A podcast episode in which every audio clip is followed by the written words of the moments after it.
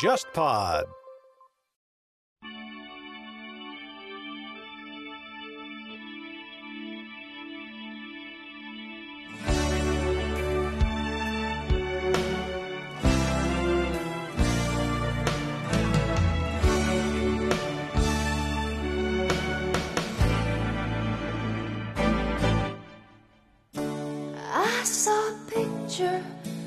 Small girl crying, living in the lost world. 这个就我刚才提到那个纪录片《The Rise of Jordan Peterson》，它里面仿了一个曾经是他的好朋友的一个人。嗯，这个人写过一篇文章，大概的标题就是说我以前是 Peterson 很好的朋友，但我现在觉得他是个很危险的人。嗯为什么呢？因为这一个人他的孩子就是一个变性人。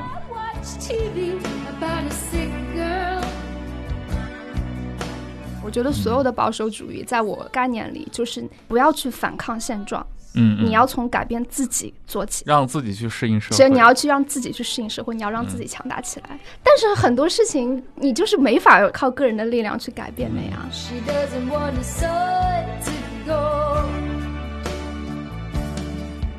应该是二零零九年，当时《纽约时报》有一个专栏作家停更了自己的专栏，他说他不要再写专栏了，因为他说每天一期的专栏消耗了他所有的闲暇时间，他不愿意再在其他事情上假装自己有观点。但是好像大家就接受不了一个专栏作家，你怎么能没有观点呢？你一定得有个观点出来。没错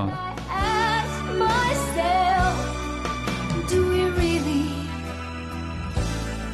really care? 各位听众朋友们，大家好，欢迎收听这一期的《忽左忽右》，我是陈彦良。这期我们请到了两位嘉宾，一位呢是之前上过《忽左忽右》的林子仁，大家好，我是林子仁，又来了啊。对，很高兴又受邀啊、我是界面新闻文化频道的记者，然后我平时关注的就是社科方面的书籍。OK，然后今天的主咖 Steve 啊，也是我我不知道我们听众有多少人听过他的节目啊，坐在我面前非常帅气的一位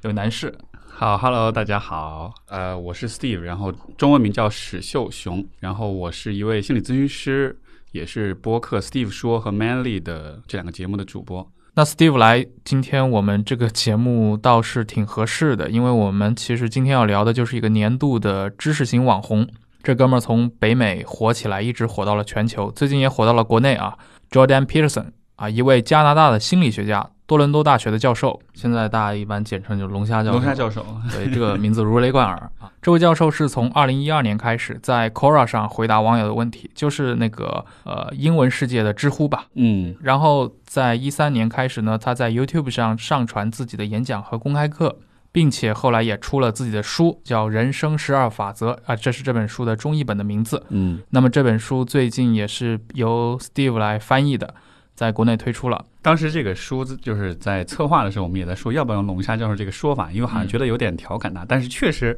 包括前段时间有一个呃出来一个纪录片叫《The Rise of Jordan Peterson》，嗯那个嗯。那个纪录片海报中间就是一个大大的龙虾，所以这个梗应该已经众人皆知。这其实是它的一个特色，因为他在书里面也说过，就是龙虾这种就海洋生物嘛，它其实作为一个物种，它要进行种间斗争。那么随着斗争的进行，其实所有的龙虾它在生理特质上都会产生一些呃演化。比如更高级的，也就是说有更有压制性力量的那些龙虾群体，会分泌更多的一些血清素，而更弱的或者更低级的龙虾就被剥夺了对血清素的分泌。它是用龙虾这个等级来分析人类社会。那它传播到中文世界以来，我记得当时因为那那几天都在跟这个微博上的这个讨论嘛，当时果壳网一个编辑也指出说。说人类和龙虾 这两个族群在寒武纪就已经分开了，两个人生理上的、演化史上的关系几乎等于没有关系。嗯我个人觉得这是一种社会达尔文主义的旧瓶换新酒，它并不是什么嗯很、就龙，我是说龙虾这个理论它并不是什么很新鲜的东西。就之前在写我在写一篇文化评论的时候，我也有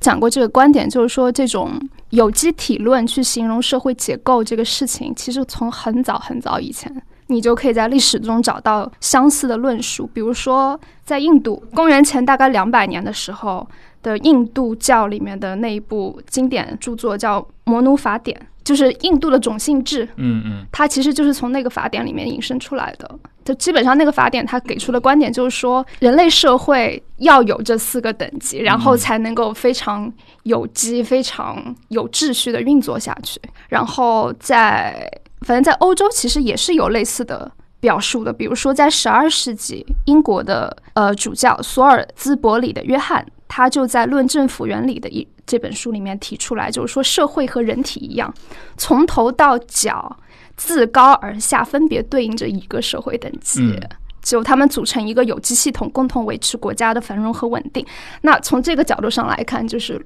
就龙虾理论这个东西，对这种其实是就是一脉相承的嘛。说白了，其实就是用一种看起来非常浅显易懂的比拟。去来向大众传输这种社会阶级论的理念。对，社会是有阶级的，事物是有主次的，而且这个阶级是非常合理合法的。对，群体是有主流群体和边缘群体的。明白。其实从我的角度，因为我是从一个局外人的角度一直观察他作为一个加拿大的知识分子，在这几年迅速的等于窜红嘛。呃，前段时间流传过一段可能很多人都看过的视频啊。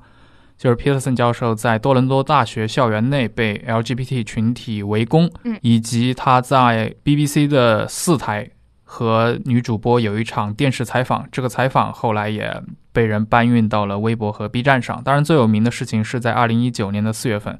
，Peterson 他代表资本主义世界与左派大佬东南欧的著名的哲学家齐泽克进行了一场世纪论战。对，与此对应的是，他其实也参加了。播客界的一个很著名的人物，也是现代无神论四骑士之一的 Sam Harris 的播客，啊，对谈过多次。Pearson 他讨论的内容，从自己本身专业领域的临床心理学，一直到比较宏大的一些社会议题，包括我们刚提到像 LGBT 这种话题啊，都有。我听到一个说法很好玩啊，说是马歇尔·麦克卢汉之后，加拿大最重要以及最富影响力的思想家。反对他的人就说啊，他的思想中充斥着伪科学、糟糕的流行心理学和深度的一个非理性主义啊。尽管他是用理性主义来包装自己，当时就是这样，就是说他其实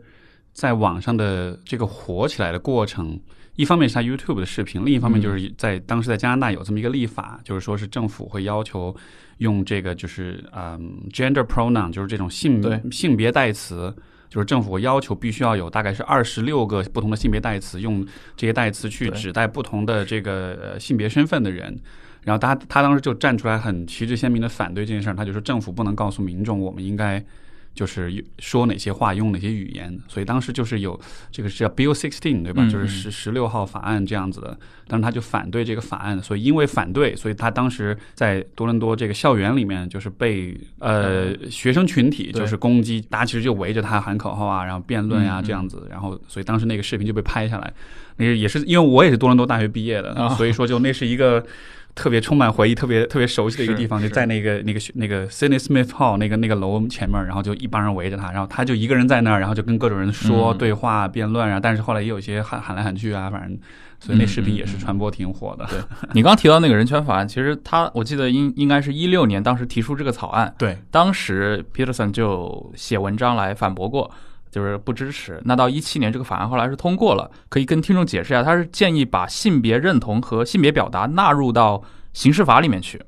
呃，也就是说，你的比如说性少数群体，他可以用自己呃人造的一些性别代词来称呼自己。那假设其他的一些自然人在没有使用这些代词或者弄错了的情况下，用了错误的称呼称呼我们性少数群体的话，我如果感到不舒服，我是可以提起诉讼的。那么结果就是你可能会被罚款。后来那个 Peterson 上过一次那个 Sam Harris 的那个播客嘛，当时我记得 Harris 还举过一个开，当然他是开个玩笑了。他说：“假设我要求我是个性少数族裔，但是我要求你用呃一串数字来称呼我，那假设你这个数字记错了的话，那是不是我就有这个法律漏洞，我可以来告你？当然这只是个玩笑啊。你在加拿大上学的嘛，你自己感受到那边是一个什么样的环境的？因为我理解就是说。”加拿大本身，它这个社会很倡导多元文化，倡导包容性，包括它这个政府的移民政策也是非常开放的，所以它接收来自世界各地的各种各样的政治难民也有很多，所以它总体的氛围，我就是很强调这一点。所以 Peterson 跳出来说这个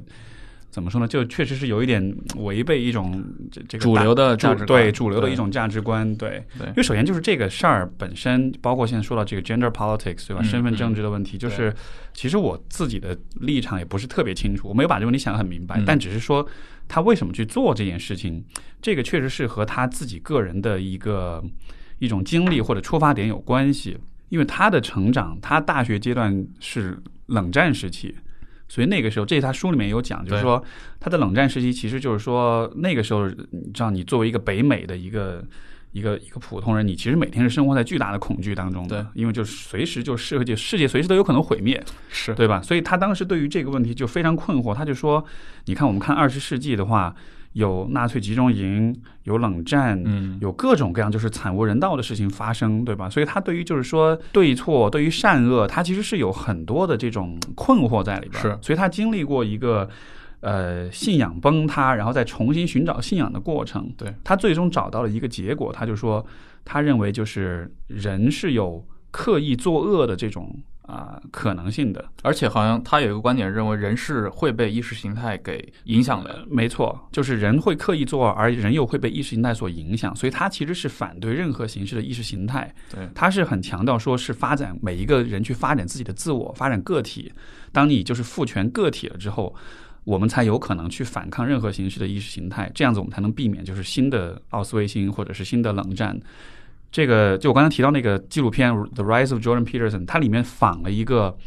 曾经是他的好朋友的一个人，嗯。这个人在我忘了，好像也是去年的时候写过一篇文章，大概的标题就是说我以前是 Peterson 很好的朋友，但我现在觉得他是个很危险的人，就是因为这件事儿。为什么呢？因为这一个人他的孩子就是一个 transgender，是一个变性人，啊对，所以就是说 Peterson 知道他这个曾经的挚友就是这样反对他的时候，其实非常非常痛苦。但是即便如此，他也跟他说：“他说我是为了这件事情，我是愿意，就是怎么说呢？我是 I'll die for this。我嗯，他是把自己当成一个战士来。对对，他是有点这样的一个一个出发点的。所以对你刚刚提到冷战这段，其实非常有意思，因为我知道像 Peterson 他自己是收收藏过很多苏联的那个经典的家里面，艺术作品，而且他好像很有意思，他给自己的那个好像第一个孩子吧，嗯取名叫米哈伊尔·戈尔巴乔夫的那个名字。对他说他研究苏联是为了研究敌国的文化，了了了解敌人。呃，就是想到前几年应该是陈冠中还是谁说过，说我们今天中国的问题在于左派只读左派的书，右派不读书。对，对，这样岔开了。嗯啊，你刚刚提到了，其实呃，像龙虾教授，他一生对于身份政治他是有抵触的，同时呢，他也对呃，比如说一些群体性有一些警惕。他可能因为他的一些基本的观点嘛，就是认为，呃，当个人迷失在群体的时候，你个人身上的部分就丧失掉了。其实我们也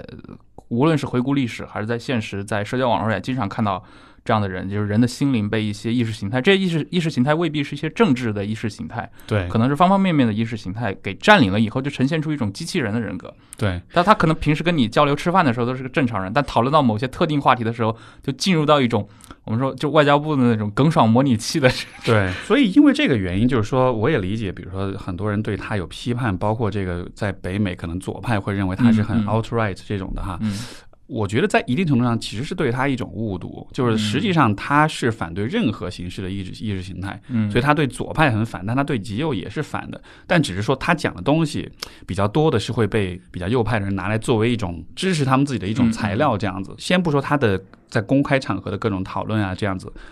我只是看他书里面所讲的东西的话，我是觉得他最终强调的还是说人应该发展自我，应该发展个体性，然后这样子的话，你才有可能去做选择，嗯，去为自己承担起责任，以及去有意识的和那些你认为恶的东西去做反抗、做斗争。听着听着像个古典自由主义者，他他是啊，他是他就是这么确实是这样。标榜自己嗯对对对，老辉格党人，对是是是这样子的，你同意？吗？自然就是他是如何那个走红，怎么看待他走红这个事情呃，或者说文化圈对他的批评一直来自于哪些方面的？我不知道这是不是我个人的感觉啊。是吧？那一般 批评是来自于哪里啊？就是觉得他确实太保守了。嗯就我不知道，就是我我其实想谈一谈我看这本《人生十二法则》的一些，OK 困惑。OK，就是刚拿到这本书，我的第一反应就是这是一本自助书 （self help 嗯 books），one 嗯。of the self help 嗯 books，指南，对，就是人生指南，就你要怎么样做能够实现更幸福、更美满的人嗯生嗯这样子。但是他又在里面夹杂了很多私货，私货，嗯 就是他虽然说他虽然号称自己反对一切的意识形态，嗯就但这一点我觉我觉得就我我其实是认可认可他嗯的，嗯，对，这就我觉得也是我认可他的部对分，对，但是他自己又在宣扬他一套非常保守主义的意识形态，嗯，我就觉得非常的困惑。你觉得他宣扬的这套意识形态，如果让你提炼一下，你觉得是？我觉得就是不光是他了，我觉得所有嗯的保守主义，在我概念里，就是你不要去反抗现状，嗯，嗯。你要从改变自己做起，就不要试图去改变外界。嗯。改变外界的效率是远远低于改变自己的效率的。嗯，，让自己去适应社会，所以你要去让自己去适应社会，你要让自己强大起来。他秩序维护者嘛，个我个人认为这是保守主义的嗯精髓，但是很多事情你就是没法没法靠个人的力量去改变的呀。但是，当然，我只是个人觉得啊，嗯。就是因为像无论是 Peterson 也好，还是那个刚提到像 Sam Harris 也好，他们的共同特征就是对进步主义有警惕嘛。其实进步主义某种程度上就是你刚刚说的那套的反面，就他们相信人类社会是是是在不断进步的，你去啊、打破牢笼。但是因为历史，我觉得是因为进入了二十世纪之后，它必然的就是前前后后会有一些回潮。啊、好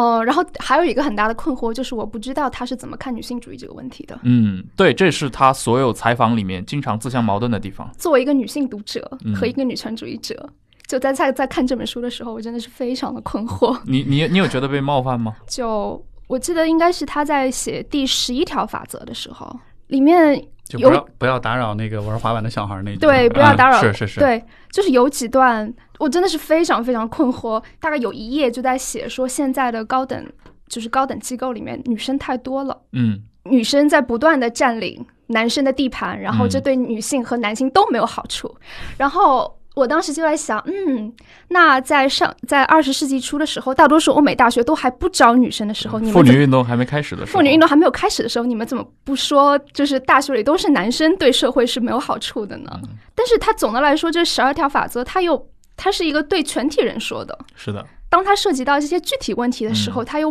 不自觉地流露出一些对就是地球上的一半人口的某种偏见，嗯我就觉得非常困惑了，我就不知道他的 他的真实意图到底是什么。嗯嗯这个我的理解就是说，因为其实像之前我在上海有做这本书的签售，当时下面就有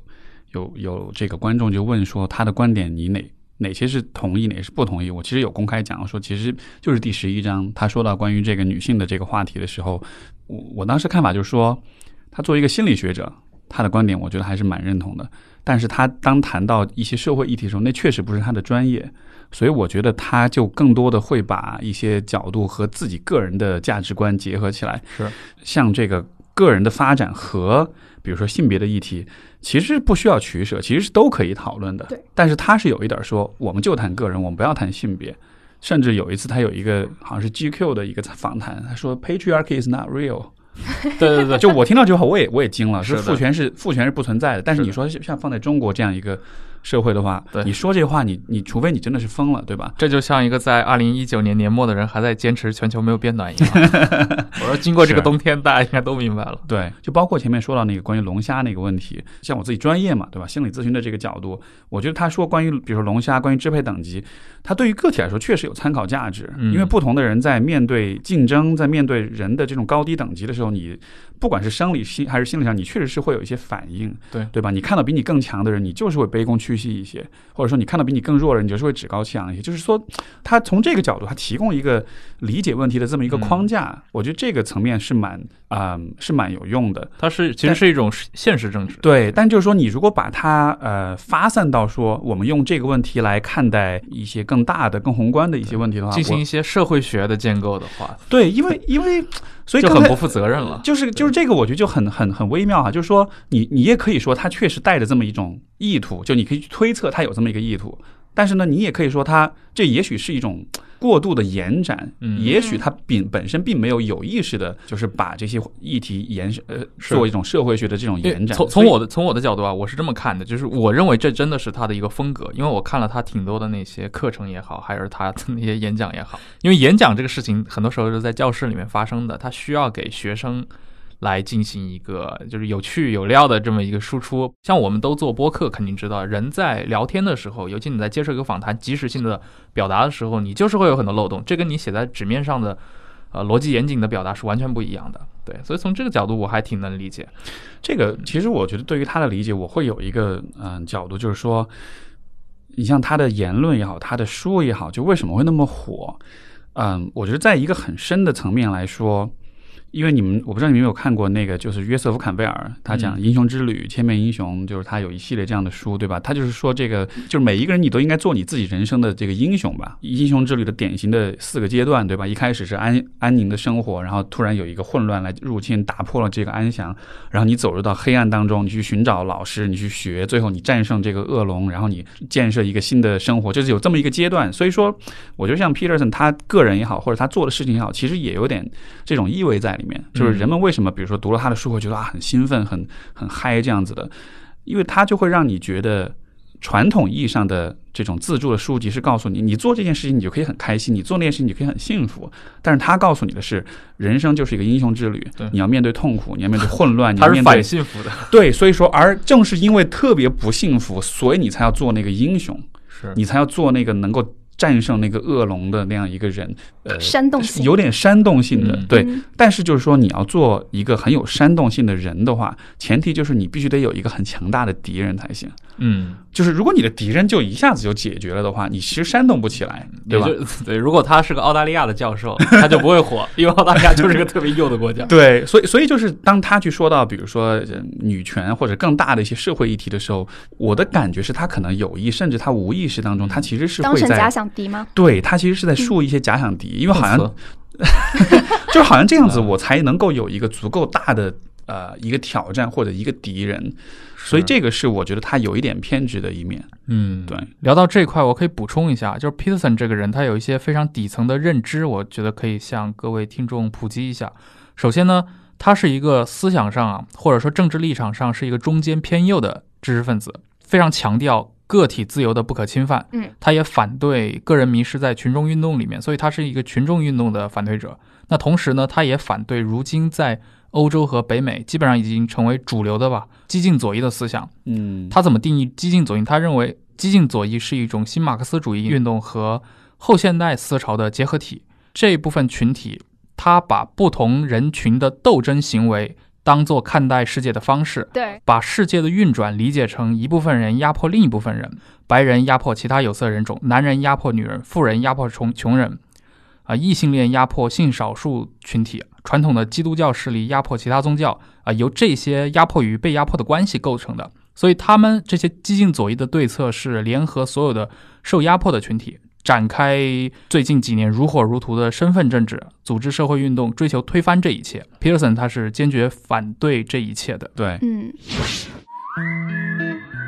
经过十七个月的等待，忽左忽右的微信听众群终于开通了。各位小伙伴，不管你是因为偶然的原因收听到了这期节目，还是本身就是忽左忽右的长期订阅者，我们都欢迎你参与听众群的讨论。我们会在听众群里发布更多更新的节目信息，也会收集各位对忽左忽右内容的反馈与建议。加群方式是：添加微信号 h z h y x z s，也就是忽左忽右小助手这七个字的拼音首字母。注意了，是忽左忽右小助手，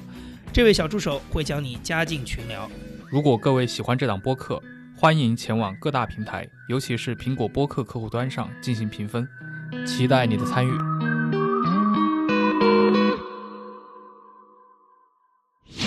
我是把 Peterson 当成一个当代的一个比较有意思的知识分子的一个样本，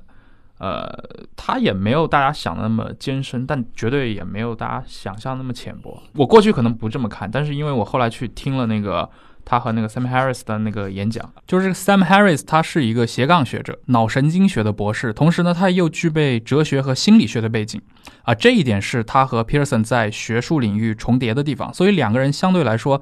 他在对谈的时候其实是可以进入到共同语境里面去的。所以这也是为什么他们能够反复一而再、再而三的进行一些呃线上和线下的约谈，那么效果上也很好。这一点其实在后来 Peterson 和齐泽克的对谈里面，就几乎我可以说是完全缺乏的。但是比较搞笑的是啊，就是新闻和公众显然是对齐泽克和 Peterson 的这种世纪大战是更感兴趣的。可能很多人也不知道，Sam Harris 跟 Peterson 他也有过这样的对谈。啊，你可以说是因为齐泽克名气更大，但是其实 Harris 他也不是一个很小的学者了，他也是一个很有名的人，斜杠青年，斜杠青年，号称那个无神论四骑士，对吧？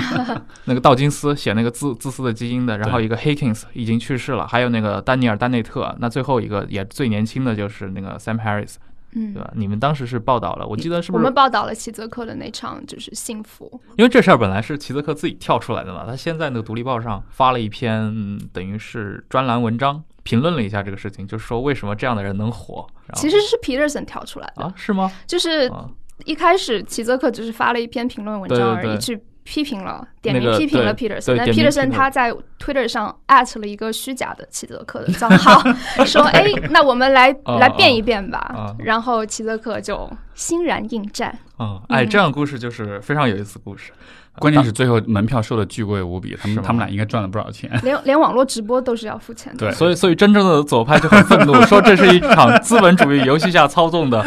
就齐泽克这么一个为资本主义服务的马克思大佬，人畜无害的马克思主义者，来和 Peterson 这么一个，嗯，没有啦，齐泽克后来挽挽尊了，他说他会捐出所有捐捐出来是吧收入。嗯，对。当年我记得印象最深，一九七零年，当年哈耶克晚年说，我想邀请苏联的马克思主义的学术重重镇，他们都来巴黎和我好好的辩论一场，但是没有进行这场，那就很遗憾。但是齐泽克和那个龙虾教授这场是进行完了的，你们看下来，你们感觉怎么样？好像公认都是效果不太好。我会觉得两个人其实并没有真的变起来，对嗯就是就是那个主题是资本主义 versus 共产主义嘛，但是其实两个人有点在兜圈子，嗯我会觉得，就特别是齐泽克，他的风格就是这样，他甚至就没有，我觉得他他把重点放在了幸福上，而不是嗯共产主义上。当然，就是呃，Peterson 他有直接去批评共产主义，当然他对共产主义理解，就在我看来非常的。，他一上来他说我我我就我们来说说 Communist 那个 Manifesto 吧，共产主义宣言，就是他是他是把共产主义等同了共产主义宣言，你知道吗？哦他是拿这么一个文本，然后对再再批这个文本的内容，所以我嗯就一开始就这么做，所以我看到这儿我已经不想看了，我就说你对你的对方的论点实在是太不了解了。对呀、你的了解嗯就只有这么一点点吗？所以所以你想齐泽克这么一个对吧，西马的重镇，而且人家是研究欧陆哲学出身的，谈什么黑格尔，这信手拈来。嗯，但是你作为一个临床心理学出身的人，你去跟他辩这个，那而且就反正整体的辩论效果不太好。嗯那相比起来说，其实我觉得他和那个 Harris 那个，因为两个人都有这个心理学背景，互相虽然有观点上的很多的分歧，但是大体上这个谈话是能够进进行下去的。对，嗯，而且他 Peterson 也算是一个挺会诡辩的人吧，他哦辩论的 对，这个功夫还是挺高的。而且你不觉得他那套聊天的话术或者方式特别有用吗？而他的口头禅是 “Look, it's it's it's complicated”，然后他就会跟你展开说很多很多，但实际上并不是真的在反驳你的观点，他只是说 “it's complicated”，它很复杂。那怎么复杂呢？他给你呈现出一个他的视角，然后你就你就没法接了。是的，是的，对他，他很喜欢这么做。对这套其实用来碾压正常的人是没有问题的，但是遇到了一个比自己思维更发散、滚来滚去的齐泽克，对其实一下被打乱了。对，是是，但是啊，但是啊，我会觉得这个事情有点讽刺，因为嗯我、我我一直认为，就保守主义的精髓就在于他们把所有的复杂性给去掉，嗯而是用一种简单性的策略。嗯，他们会觉得事情就是二元对立的，哎就是非黑即白的，就是有一个很简单的一个解决方案的。但是自由主义不是，而且我我会觉得，就是嗯现在当下这个世界之所以右翼崛起，左左翼就显得非常弱鸡，嗯，或者说是非常没有说服力，也正正是因为如此。但是你像 Pearson 他批评的那种激进左翼，包括 Harris 也批评激进左翼啊。Harris 是一个更典型的故事。他早年批判宗教的时候，很多的呃，我们笼统的概括吧，就是比如说左翼群体会支持他，给他点赞。但是当他开始涉及到一些非基督教宗教的时候，他过去那些支持他的人就站到他对立面来了。尤其是当他认为，比如说像伊斯兰教跟基督教其实一样都很坏，都有很多不好的地方的时候，过去那些激进左翼群体就会来猛烈的抨击他们。可能像你刚刚说的，就是极端右翼也会出现，但是极端左翼里面那种情况依然会存在，就是他们会把一切二元对立化，他们会有一种斗争的思路来看待世界上所有的事情。那从这个角度上来讲，其实政治光谱的两端都会有。都会有极端化的倾向。对我嗯，我想表达就是这个意思。明白，我对我懂你的意思。我觉得这并不是一个保守主义的问题。我会觉得我是在反思啦，我在反思我自己。嗯 就是我我确实会认为，就是对于所所谓的自由主义太极端这个指控是有道理的，而且我们要为我们失去自己的境地，我们要负起责任来。呃，我觉得应该是从可能从八十年代之后，就从新自由主义这一套嗯。开始起来之后，呃，西方的自由主义就开始陷入那种去拘泥一些很细枝末节的事情上。嗯，比如说性别政治，对，或者说是就身份政治身份政治这个事情。有色人种，嗯，然后把他们的关注点从以前的这种，比如说劳工问题这种非常嗯经典对的这种左派的这种关注重点上去，级问题，阶级问题这种问题上去移开了。但是我们现在可以看到。就是新自由主义四十年过去，嗯其实阶级问题依然存在，而且是一个越来越你无法忽视的一个问题。因为现在阶级固化已经严重到这个程度，对，就是社会的中下层都非常不满。那到哎这个时候，你为什么还要去回避这些这些嗯最主要的问题，而去讨论什么人畜无害的那些呃对我的称 cultural 谓，diversity 或是 LGBTQ？你要去怎么样去去？当然，我不是说这个、这些群体的问题不重要，聊一个很危险的话题了。对，但是就你看前，我不知道你们前段时间有没有看到那个呃，是华盛顿华盛顿邮报吧？不是嗯那个。就是关于阿富汗的那个 Afghanistan Papers，就说这个美国政府说他们从布什开始发动阿富汗战争，去打塔利班、打基地组织，然后打了十几年。这个 paper 爆出来就说，美国军方高层其实很多年以来一直都不知道他们到底在干嘛，嗯，而且他们也不知道他们怎么衡量在阿富汗战争他们怎么算胜利，所以就是花了好像是七百五十个 billion 吧，反正是挺大挺大一笔钱的。就是这嗯最后都干嘛了？嗯嗯，说最后这事儿其实就是军工企业发财，除此之外没有任何价值。这个太阴谋论的这种论调了。不，这是华盛顿邮报嗯爆出来的这个美国政府内部的内部的文件嗯，所以它应该不是阴谋论。但是就那那你刚说的这个军工企业获利这个东西，是在文件里面的一个观点吗？还是说延伸出来的？延伸出来的吧啊？对，不，但就是我当我看到这样的东西的时候，我就会觉得，如果真的要谈政治，难道不是应该谈的是这样一些东西吗？就是就是，当然我是还是站在狭义的政治，这是就是就是说就是说这个，你看，就美国啊，它虽然看上去就是说政治是可以去讨论的，嗯但是有一些真正需要讨论的东西，大家其实不讨论，或者说嗯大家讨论的，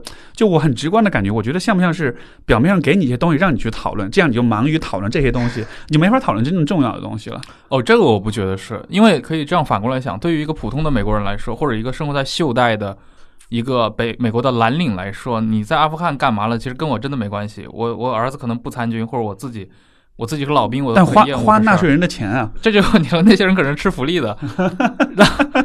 但又话又回来，他可能真正关心的是是不平等的问题。嗯，他是我的房子，我的医保，这个怎么解决？这就是进入了左翼他们要讨论的那些压迫的问题、对立的冲突的问题。穷人在接受富人的压迫，然后那你的最高税率怎么调？这些我觉得反而是他们生活中更常讨论的。反而在中国，中国人是很喜欢去讨论那种很宏大的东西。大的南海啊南海怎么怎么样，国际大事。对，世界战略，然后你这个印花税，你这个消费税调了没有？这种是没什么概念，所以所以就还是大家不知道该怎么讨论这事儿。是对中国人来说，讨论这种日常生活的政治是非常有局限的吧？而且就是你就算讨论了，so what？而且你没有信息啊，第一，你没有信息；第二，你即使讨论，你没有办法改变什么，嗯，不是吗？就你觉得就是呃，那一点我觉得是次要的。嗯就像你讨论左翼右翼这个东西，你能改变什么吗？其实也改变不了。对就是现实政治其实是个非常复杂的。对，那所以所以这个地方是不是就会有这么一个选择，就是你真的要做点什么是很难的，嗯所以相比之下，也许改变自己。就是停留在。对，就是停留在讨论的层面是更容易的。嗯不管是不光是改变自己，还是讨论就很宏大的政治议题，就嗯这是相对来说更容易的事情。但是我自己很的一个个人的价值观就是，我觉得还是始终会坚持去做那些更难一点的事情，嗯因为这个就是说从个体的，你说从心理学的角度来说，嗯、每一次你都选择更容易的事情的时候。结果就是你的你的人生也好，你的心理状态其实就会越来越糟糕。嗯因为更容易的事情，很多时候都是，比如说对自己撒谎，比如说对自己不坦诚，或者是对别人撒谎，这这永远都是更容易的事情，对吧？我觉得确实是有这么一个压力，就是我们想要改变一些事情的时候，会觉得非常的难，但是我觉得还是得迎难而上这种的，知道吧？这正是 Peterson 在他这本书里的观点啊。一是他的观点，第二是这个确实是符合我，就是排开任何政治倾向，我自己作为一个临床工作者，就这是我非常认同的。对，就这都不说是他的观点，我觉得任何一个做心理、做临床的人，其实都是会有这样的想法。就是我我现在的观点，就是在进入媒体行业工作那么有几年了，就我现在的观点就是，你不要去试图去改变别人，嗯，但是你的存在价值就在于说去告诉那些和你有。相似想法的，和你差不多是同道，就是和你的同道中人，告诉那些人，就你不是孤单的，就有人跟你在抱团取暖，对，就这样子就好了。嗯，我觉得不同群体最后都是走向这个阶段。像 Peterson 他在国内的，我相信他的受众也是一帮共通性的一个群体。嗯，这个也我我不确定啊，因为现在确定，因为现在为止其实还是读者，我觉得好像还是女性偏多一点点，是吗？对啊。这你都有观察，至少在我签售会签售啊，那那不一定啊，有可能是完全颜粉，你知道 男人男人就不来了。嗯，对。不过不过就是这个刚刚你讲的一个问题，其实我的看法倒还有点不一样，就是因为做这么两年三年播客下来哈，我就发现其实像播客这样一种媒介，它很有意思，就是我们可能改变不了别人，甚至有的时候我们也改变自己也很难，但是至少我觉得。当你能够保持一个思考跟对话的状态，尤其是就是说你跟不同的人对话，对吧？你像像比如说你是很批判这书，我是我也不能说我很认同这书，但就是说是可能我们会有一些不同的观点。但是我觉得通过这个聊的过程，你是在学习跟吸收不同的东西。然后这个过程本身是我觉得现在最缺的，因为就是大家都很着急。你看，在舆论上、互联网上，人们都很着急上来先表态，对，就好像我们不太敢承认说这个问题我没有想很明白，或者我的观点其实不清楚，我其实想了解更多，然后我再做决定。是的，我反倒觉得像播客其实是一个，因为它给了我们足够的空间去。深入的探讨、延展这个话题，对，而不是说像比如说公众号，你知道吧？就你你为了传播，你得把它写的倾向性很强、煽动性很强，不转不是中国人，对吧？微博它的呃字数很很很这个很少，很很很局限，但是就在播客当中，从长远来说，对于公众更有好处的一种一种教育或者是思考的一种方式吧，就是我们需要这样的对话，需要的这种就是。让人们明白什么是所谓的 healthy disagreements，就是健康的分歧是什么样的。是的，所以为什么说 Harris 跟那个 Peterson 他那种多次的轮番对谈，而且都是很长的对谈，就是让人会觉得比较舒服。他他们其实有很多分歧在，嗯，比如说像 Harris 他自己是个无神论者，彻底的无神论者，但是他是又是一个认为灵修是有用的人。那 Pearson 他其实他他不是一个无神论者，但是他他的那套价值观又很复杂，包括其中一个人他们是中间偏左，另一个人中间偏右，就是你完全可以存在这些争议。个体是个体，你不要上来就把我带入到一个阵营里面去。我我是一个什么对吧？我是个脱离党人，你是一个巴拉巴拉，你是长枪党。说我们怎么来交谈这事儿？是，我记得史蒂芬平克在他的那本《当下的启蒙》里面就有谈到这个观点，就是说，就现在这个社会太过就是讲究党派性，太过分裂，但是我们其实是需要去弥合这种，就我们要去去掉这种标签化这种思考方式。我记得他在书里面有引用过一个测一个测验，就是说，当讨论公共政策的时候，A 党派人士知道，比如说一项。气候变化的一个像公共政策是 B 党派提出的，他们的反对率就会急速的上升。但是如果是自己党派提出的，他就倾向于更倾向于支持。这就是一个非常明显的例子啊！就是你这是用这是一个人类的古老传统，意识形态先行。我我就这么讲吧，当年批林批孔的时候，披露过一份林彪自己的，我忘了是日记还是什么的，反正他自己做了一段笔记，写的很隐晦了，就是说怎么说毛每次都是在最后发表意见。而且每次呢，你说左，他就一定要说右；你说一，他就一定要说二。然后他给自己总结经验是说故，说以后开会到最后再表态，等毛说了我再表态。对，所以你看，其实从个体到群体，嗯，因为人的这个所谓这个 in group out group 的这个思考思维方式，对吧？就是我们都是会，因为人是群居性的动物，所以我们是会永远都是会。应该说是大脑本能都会去区分，就是什么是就是自己人和和他人。对，而且说到这个，就是我之前呃，就是看过一个非常有意思的一个观点，一个研究哈，就是说，因为他是讲的种族主义，他就说这个啊，哎，这我应该是 Joe Rogan 的博客上听到哪个学者讲的，然后他说种族主义啊。有可能是有这种就是生物学的或者是进化生物学的基础。他就说，当你看到一个肤色跟你不一样，不一样的人的时候，你的那个情情绪反应是什么？他通过研究发现，他的情绪反应是其实不是恨，而是 disgust，是恶心。对，然后他就说为什么会恶心呢？当然这可能是一种推测啊，从进化生物学的角度。但就是说，如果你在这个嗯，就是部落时代，如果你遇到了一个外族，你跟他之间互动其实是非常危险的。为什么呢？因为他们可能携带某一些病原，但是你没有抗体，所以你跟他接触的话，其实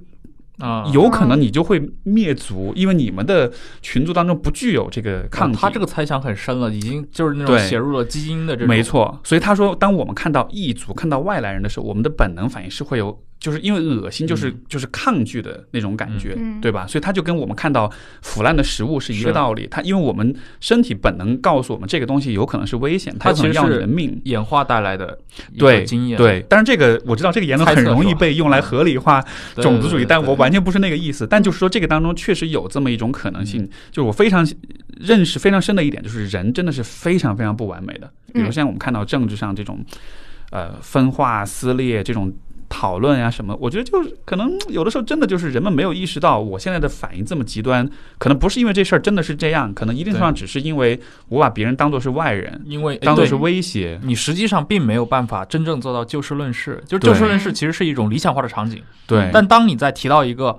话题的时候，这个话题令我不舒服，并不是说它的语句本身让我不舒服，而是它背后引申出来的那些可能潜在的那些含义让我不舒服。对，我同意你的观点。嗯就我觉得这本书我们要辩证的来看，嗯，就就是我觉得就是如果它只是一本纯粹的自助书。我对它的评价会高很多，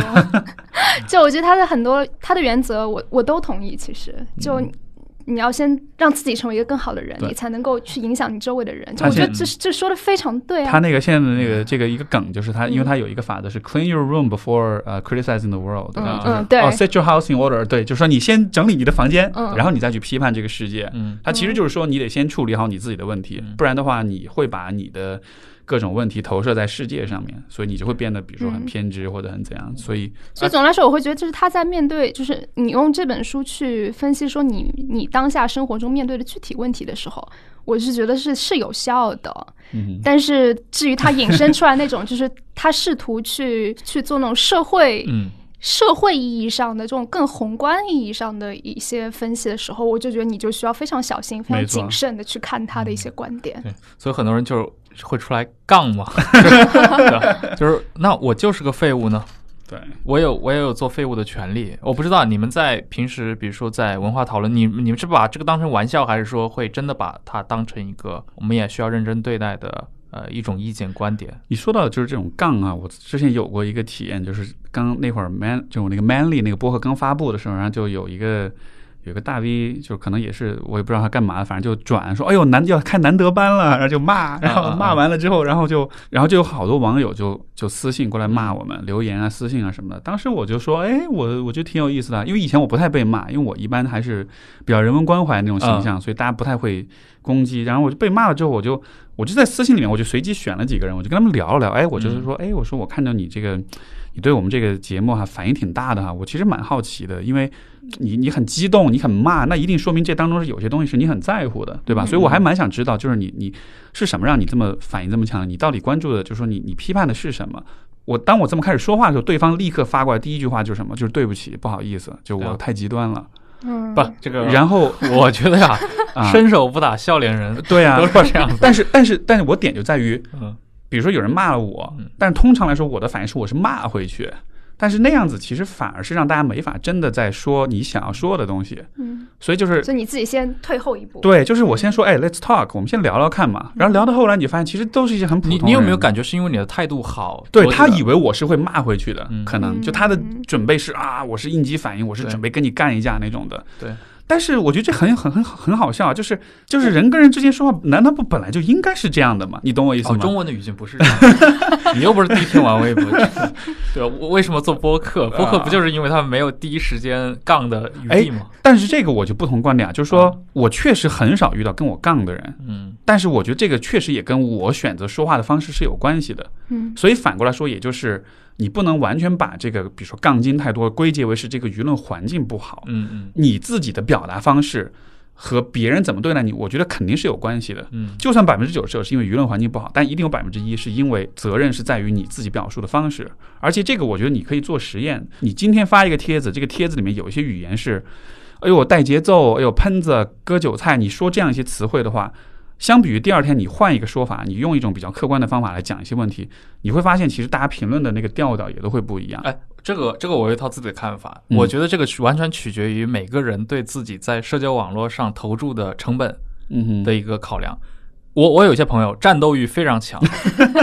呃，史杰鹏他现在就工作已经丢掉了，然后他自己人到东京去了嘛。他原来是那个北师大的一个教授，他因为他写小说研究古文字，按说这是一个人畜无害的专业，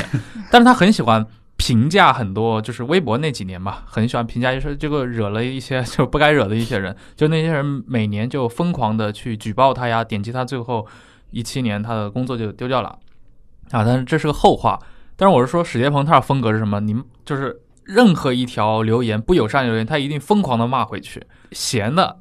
但是我是另一种啊，我我知道我转这个东西或者发这个言论我会有争议，我就绝对不发。我经常有一些朋友，他们在豆瓣或者在微博上是一些大 V，就经常会卷入很多的那种嗯争论里面去，有时候成为那种争论核心的人物，嗯整个人就变得很沮丧。有时候我们去喝杯咖啡，他说的，他最近几天很烦，他在豆瓣上又被谁给挂了，然后又吵来吵去什么的，就觉得对这些人怎么就这样？就我说你干嘛招惹呢？你我我我说我我，当然我可能极端了一点啊。我我的社交状态是我默认我见到的所有的陌生人都是疯狗，我先我先默认你们都，我先默认你们都是疯狗，然后我再慢慢挑。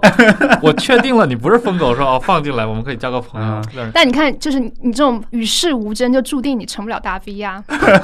要成为大 V 的关键就是你，就是你要有战斗力，对吧？对对对，嗯得有那个对，得有那个经经经历。我觉得现代人其实是没有太多的机会去去表现、去发泄自己的攻击性的。嗯，就首先是人是都有攻击性的，而且我不觉得攻击性一定是个不好的事儿，就它是写在我们的基因里面的。我们作为最有攻击性的一波人，我们活下来了。嗯，就我们的祖先一定是所有的人类当中，包括你看，我们把尼这个 Neanderthals 也给灭掉了，对吧？然后各种就是今天的人类一定是有攻击性的，但是现代社会我觉得就是非常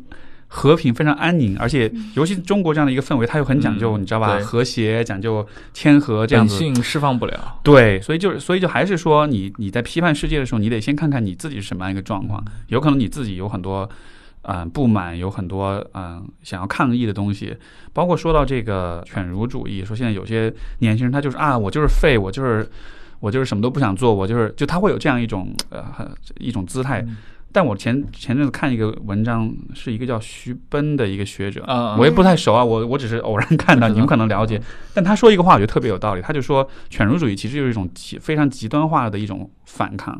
就是我通对啊我通过这样一不合作。对，就是不合作。我通过这种方式来反抗所有的东西。但是他之所以能走到这走到这一步，因为他实在是没有其他方式去反抗，。所以我其实挺理解那些来喷 Manly 这个播客的人，就是对哪怕他没听过，嗯，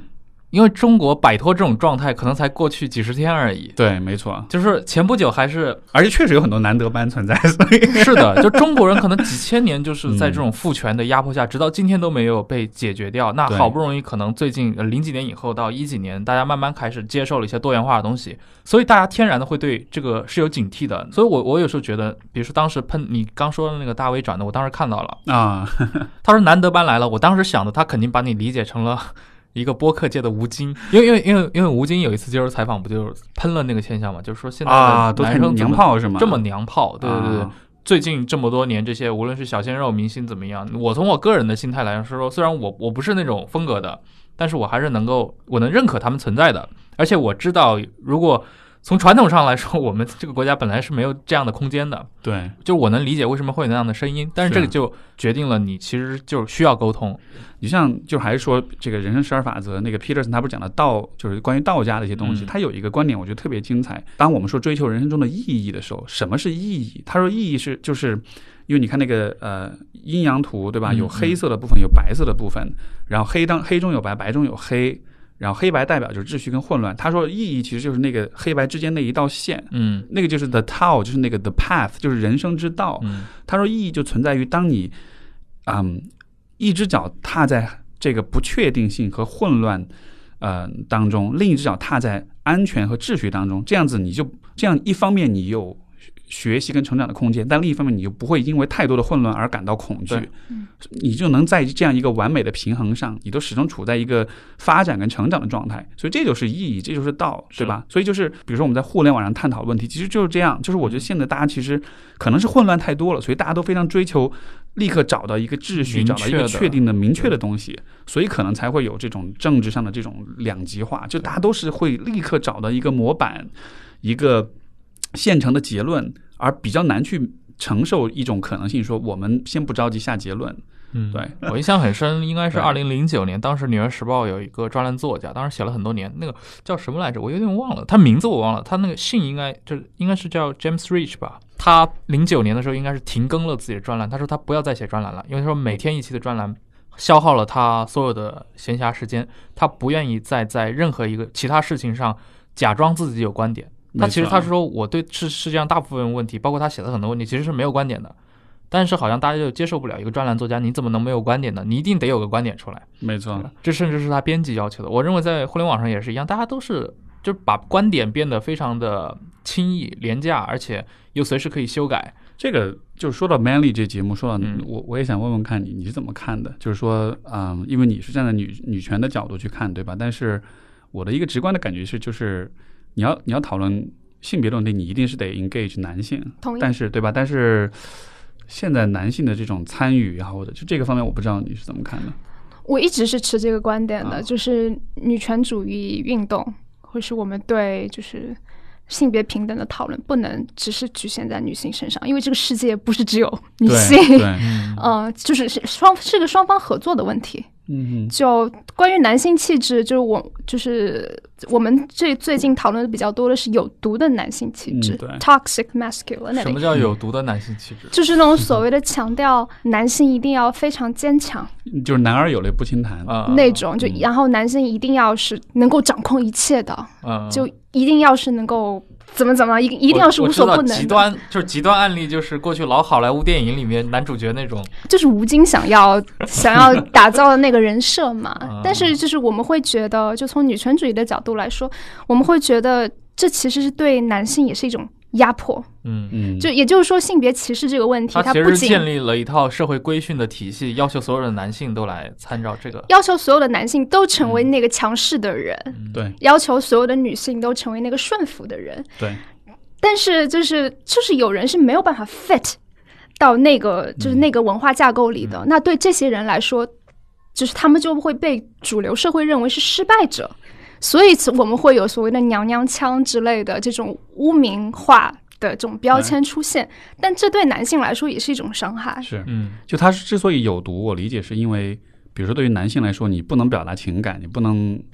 流露脆弱面，但是这个你在心理学上来说，就不分性别，任何人嗯你你都是需要情感支持的。像之前那个哈佛不是有一个七十五年的跟踪研究，他说到了最后，什么什么是决定人们一生幸福最大的因因子呢？就是你跟周围人的关系，嗯，对吧？你跟周围人的关系好，你的身你都会活得更久，你的身体都会更健康。所以宅男是不得好死。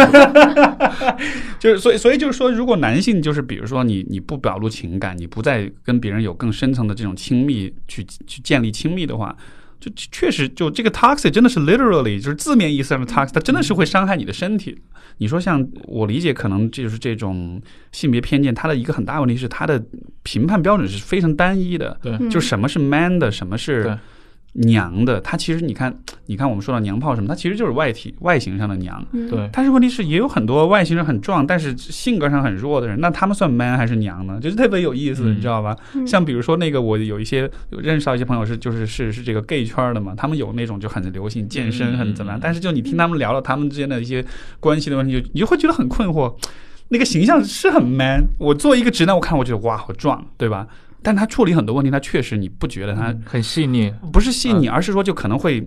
会会比较怕事儿，或者说是会、嗯。会比较嗯，比如说在责任担当的问题上可能会比较弱，或者在自信的问题上，或者说是在比较难延迟满足、比较难自律，或者就是总之各种各样的问题。我我了解对，就是最终好像 和他的外在形象其实不太一致，对或者传统建构出来那种你对他预期不一致。对，没错没错。所以所以就是本来社会也是越来越多元的，嗯对吧？而且所谓的你说成功，所谓的这种发发展成长，它的方向也是越来越多元。但是你不能用一直是用一个标准，还是去套所有的人身上这样的。就是我我始终还是认为这是一个波荡，对对波动的前进的过程。所以像我们的节目里面就会聊说，就一方面你要练肌肉也挺好而且我我确实也鼓励，比如说男性，包括女性，就都。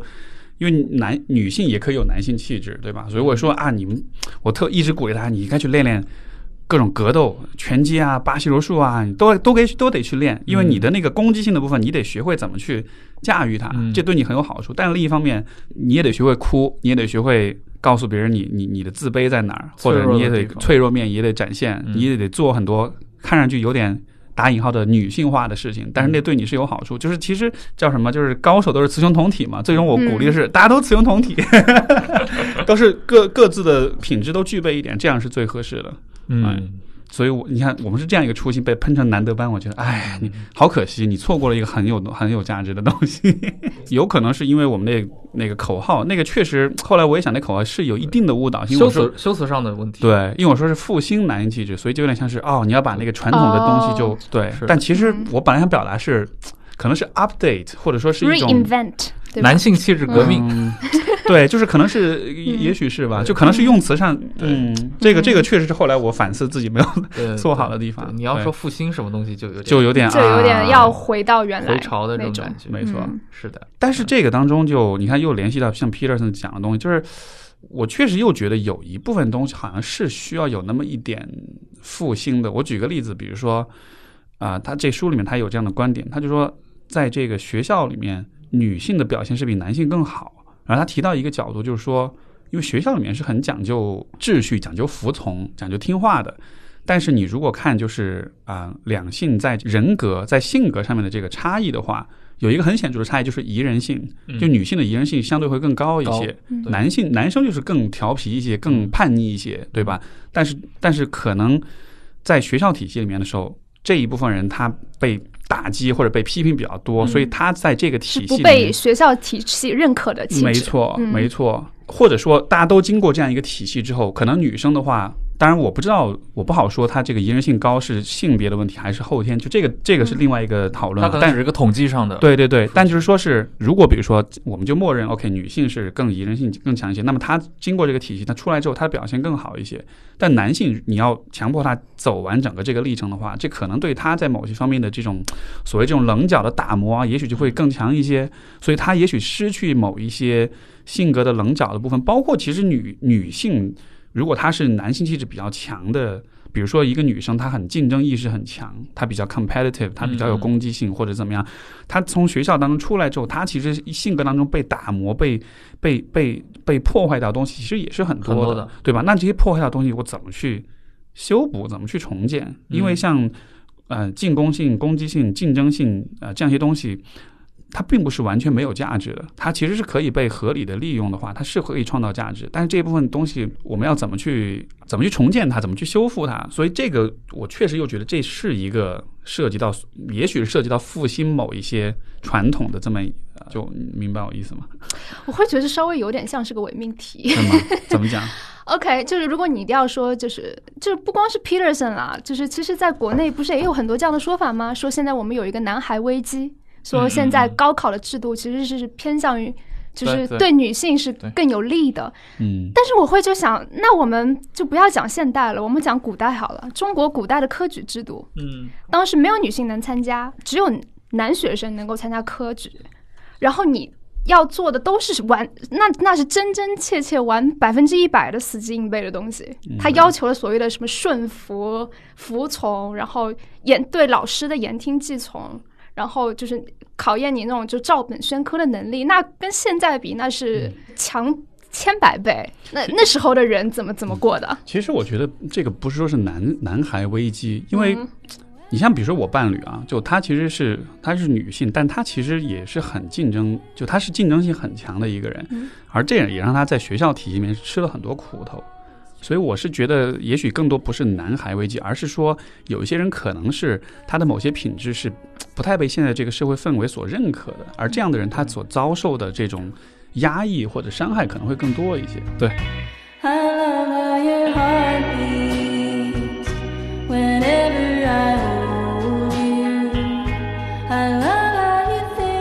今天就聊了很多关于对 Pearson 他这本书以及这个人啊，我真的觉得他是个挺有意思的一个当代的一个知识分子吧。对啊，但是就我觉得今天有一个有一个点，我是很认同你们所说，就是这书就你把它当做自助的书来看，确实如此。这我确实也这么看，就不要把它当做是一个关乎上升到太政治的层面、太太宏观的层面去看，你就是自助的层面来说，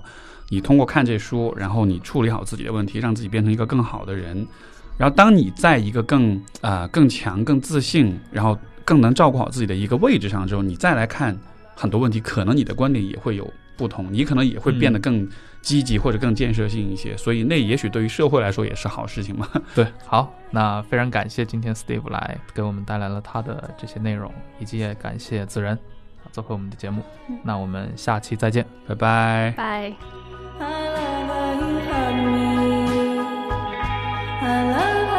asking.